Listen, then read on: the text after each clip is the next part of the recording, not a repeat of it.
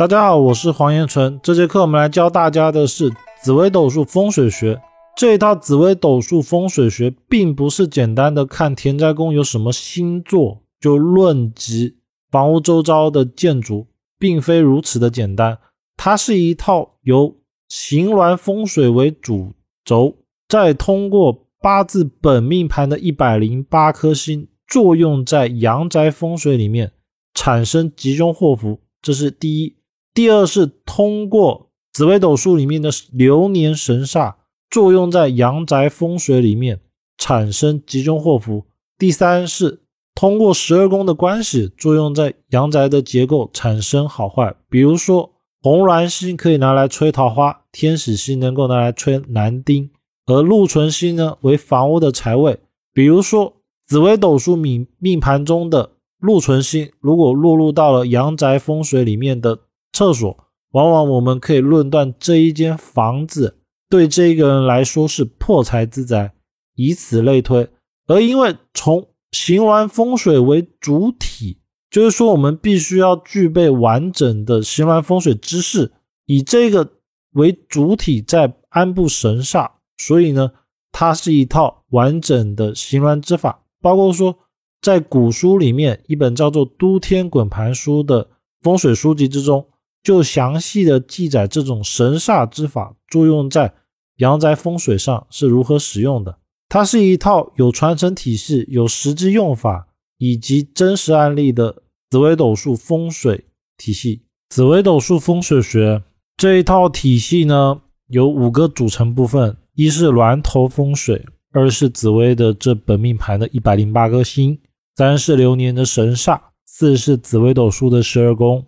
五是根据紫微斗数的田宅宫，可以论及房屋风水的一些状态。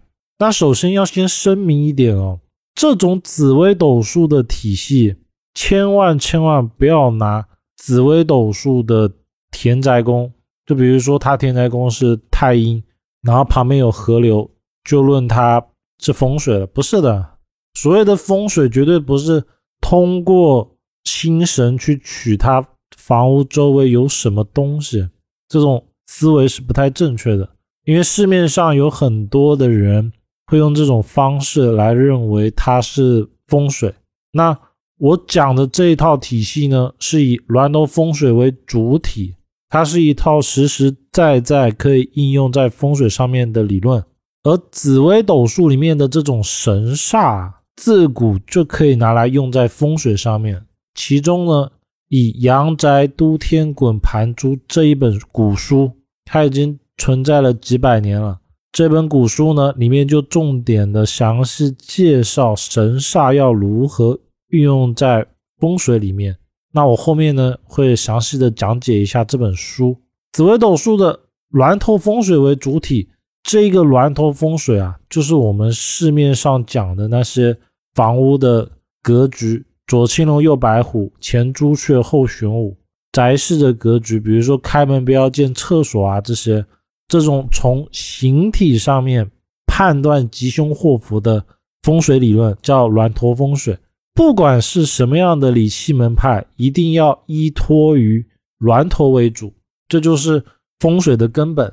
那风水它没有理气是可以的，但是它一定不能没有峦头，所以。在峦头风水为主体的基础上，我们在峦头上面再布上我们的紫微斗数神煞，以此来催旺我们房子的吉凶祸福。具体怎么用呢？其实就是看峦头风水，然后安对应的神煞。在市面上呢，有一些人的用法是以十八飞星，就是紫微斗数的十八颗星神，配上四化之间的关系。化禄呢，他可能会论他说这个方位是比较吉利的，化忌就会是不好的。这一套理论根据我的验证哦，是可以使用的，但是它绝对是要峦头为大体，就是峦头风水没问题的前提下才可以这样用。第二个是我看过的有些风水紫微风水，他会说有化忌的地方，可能这个地方会有水沟什么的。这这种论法是不对的，不可以这样用。一定要记得的是，我们是以架构峦头为主，在上面再安布神煞，这样才是正确的。这种体系呢，要分成两个部分：一是本命的一百零八颗星神，就是十八飞星，还有各种神煞，它都是会作用在我们房屋风水里面的。第二个是流年神煞，也就是这些神煞，其实还有一组是流年的，比如说流年的禄存、流年的红鸾天喜，它每一年的位置会不一样。那流年的神煞会作用在房屋风水格局里面，而它一样也会作用在我们的命盘里面。根据我的经验呢，如果是神煞造成的问题哦，我们风水上面只要它没有问题，那我们可以做到它不出凶。比如说阳刃，只要风水对应的位置，假设以这张命盘为例，它请阳在子，就是正北方。只要当时的这个房子正北方是没事的，我们可以代表这个流年的阳刃，它不会出凶在这个命盘里面。所以紫微斗数风水学的根本目的是为了把这种神煞化解，不管是本命的神煞还是流年的神煞，都可以通过风水的形式呢来把它起到好的作用。第四个，紫微斗数十二宫。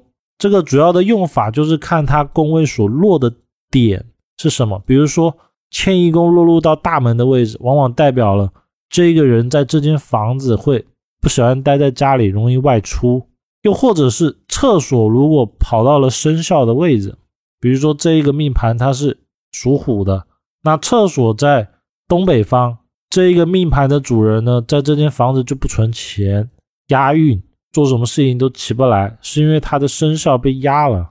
第五个是通过田宅宫来论风水的吉凶。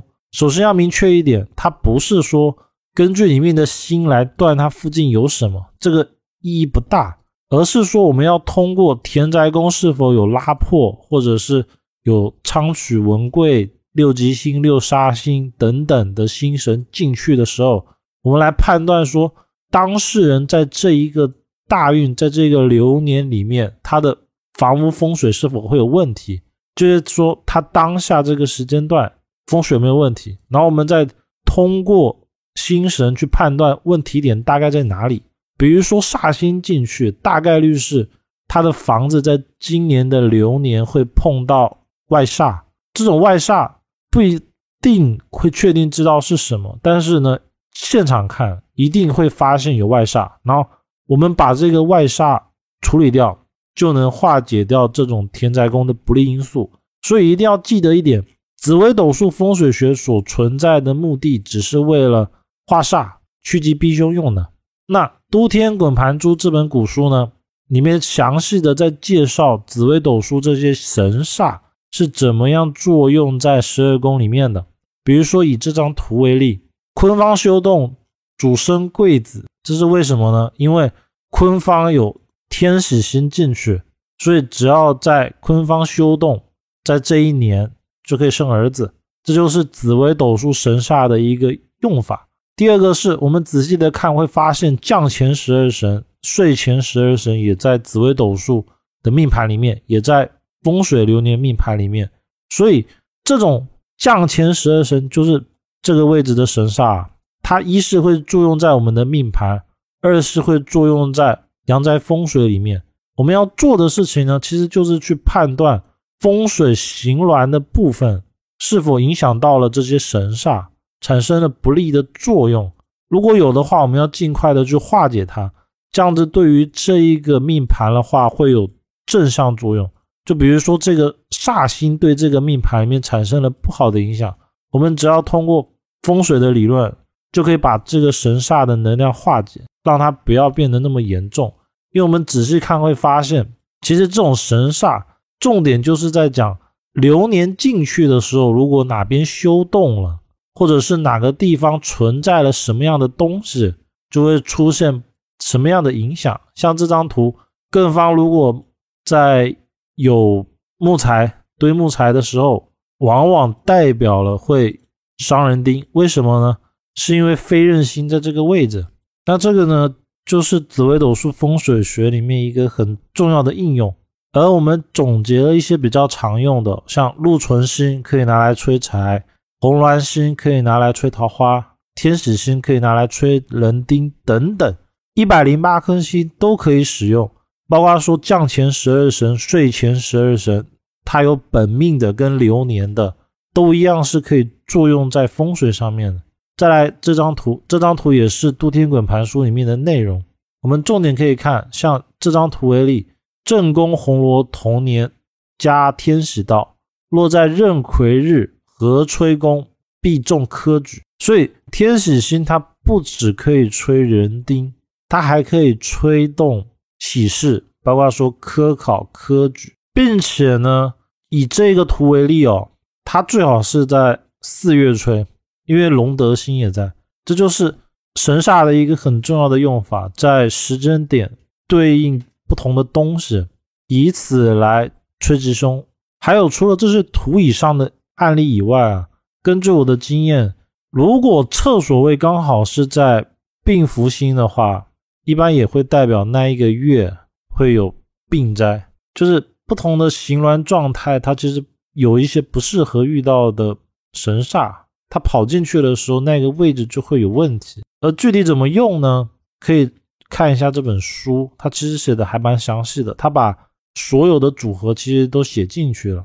再一个是什么叫峦头风水？峦头风水呢？它是风水的必修课，它是以宅室结构这种阴阳互正的关系来判断风水的吉凶。包括说像是开门对着大窗，这叫。穿堂煞，这就是行鸾的一种神煞。它如果这个位置，比如说它进了病福星，往往代表这一个人这一年会有病灾。所以其实它实际上的用法是要先根据这一个组合房屋的行鸾峦头格局为大前提，再安心才能论断它的好坏。而行鸾的优势是什么？就是它不用罗盘。我只要看这些结构，我就可以断出一些六亲关系，包括说有没有伤灾啊、事业好坏等等。比如说图一的话，这一张图就是老大找不到对象，这一张图的格式就是婚后容易有外遇。具体怎么看呢？我们是根据峦头的情况来看的。像这一个，一是他厕所在东开西门，二是他的照的关系，那就会形成这个格局情况。所以我们的神煞重点就是要让它跟这些峦头里面作用关系，以此呢会产生吉凶祸福，才能够帮助我们的八字元命局、紫微斗数的命盘做催吉化凶的作用。